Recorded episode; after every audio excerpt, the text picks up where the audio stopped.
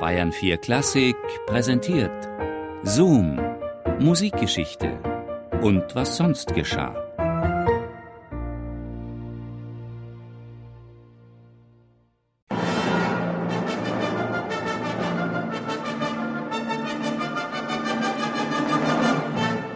Ich habe nie im Leben einen so wütenden und doch so herzlichen Applaus gehört, teilte Anton Schindler Beethovens unbezahlter Privatsekretär, im Mai 1824 nach der Uraufführung der Neunten mit. Eine knappe Notiz in einem Konversationsheft anlässlich eines unwürdigen Spektakels. Beethoven dirigierte selbst, berichtete ein Musiker. Wie ein Wahnsinniger fuhr er hin und her. Bald kauerte er zur Erde, bald reckte er sich empor, als wolle er den ganzen Chor singen, das ganze Orchester spielen. Die eigentliche Leitung des Konzerts lag aber in der Hand eines anderen, denn Beethoven konnte nichts mehr hören. Bei der Aufführung trat nach Beendigung jeden Satzes ein Herr zu ihm, klopfte ihm auf die Schulter und wies auf das Publikum, berichtete ein Augenzeuge. Die Bewegung der applaudierenden Hände, das Winken der Tücher veranlasste ihn zu einer Verneigung, was stets großartigen Jubel entfesselte.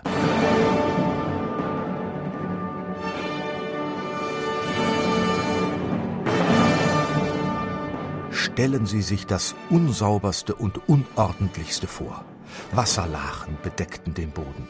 Ein ziemlich alter Flügel, auf dem der Staub mit Blättern vollgeschriebener Noten um den Platz stritt. Darunter, ich übertreibe nicht, ein noch nicht geleertes, diskretes Gefäß.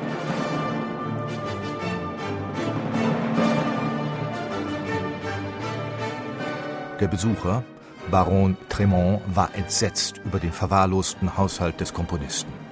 Der hatte sich zurückgezogen aus der Wiener Gesellschaft und kümmerte sich um ein schwer erziehbares Sorgenkind, seinen Neffen Karl. Beethoven mied seit Jahren alle öffentlichen Auftritte, empfing aber noch regelmäßig Besuch. Seit 1818 schrieben die Besucher ihre Fragen und Bemerkungen in kleine Notizbücher oder auf eine Schiefertafel. Neuigkeiten aus dem Wiener Musikleben, Nachrichten, Politisches, Kurioses, Banalitäten des Alltags zumeist.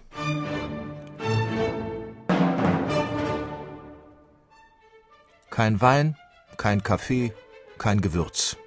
Ich werde mit ihrer Köchin es verabreden, verordnete ihm Ludwig Braunhofer strikte Diät angesichts seines chronischen Darmleidens. Sie sind nicht der Erste, den ich ganz so reden höre, mahnte der Arzt seinen ungeduldigen Patienten.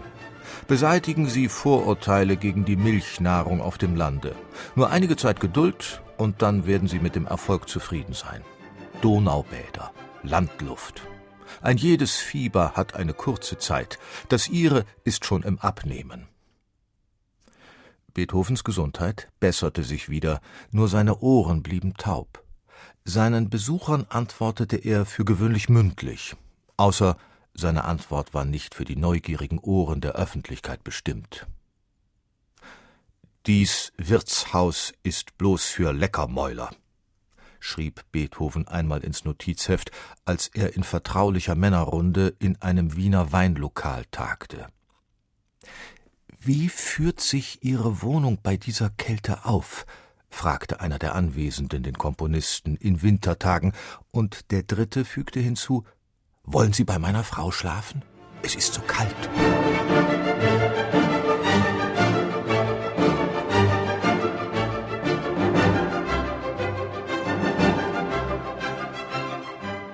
Die hochdeutsche Sprache ist verschieden von der gemeinen Mundart, so dass ich fest glaube, dass Sie manches wirklich nicht verstehen. So sagtest du gestern zum Mädel, es solle doch Brühe bringen. Das Wort ist Ihnen unbekannt. Schindler musste es in die gewöhnliche Sprache, lautre Suppe, übersetzen. Da verstand sie es. So mag sie auch gestern Abend aufdecken mit aufbetten verwechselt haben, weil sie sich anschickte, das Bett zu machen. Auch schien die Haushälterin nicht zu verstehen, als du einen Faden Garn verlangtest. Sie kennt nur Zwirn. Immer wieder Ärger mit der Haushälterin.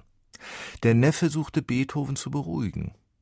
Einer seiner zahlreichen Bediensteten, die meist bald die Flucht ergriffen, verpasste der Komponist den Namen Frau Schnaps.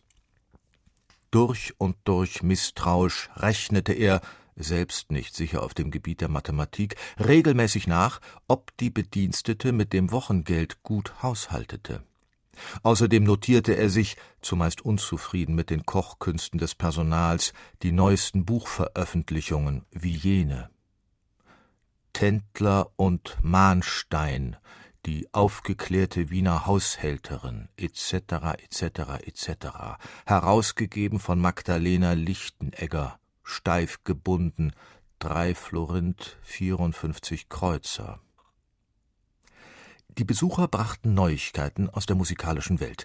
Beethoven wiederum kommentierte neue Werke schriftlich. Manches Mal skizzierte er einen Einfall, so glaubte die Nachwelt lange Zeit. Denn die meisten dieser besonders wertvollen Eintragungen erwiesen sich später als Fälschungen Anton Schindlers. In Potsdam, wohin van Aken mit seiner Menagerie kam, ist ein schrecklicher Vorfall geschehen. Aken ging eines Tages in den Käfig, worin der große Löwe war, den wir sahen. Er merkte sogleich, dass das Tier wütend umhersprang und wollte schnell wieder hinaus. Der Löwe schlug aber mit dem Schwanz die Klappe des Käfigs zu, warf den van Aken zu Boden und hielt ihn eine Viertelstunde lang fest. Endlich wollte Aken eine Bewegung machen. In dem Augenblick riss ihm der Löwe den Kopf ab. Berichtete ein Besucher schließlich Neues aus der Welt des Vermischten. Beethovens Kommentar? Unbekannt. Vielleicht hatte er gespottet. Der Komponist war bekannt für seinen derben Humor. Vielleicht hatte er sich nach dem Wohlergehen des Herrn van Aken in Potsdam erkundigt. Der Neffe erläuterte schriftlich Er ist tot.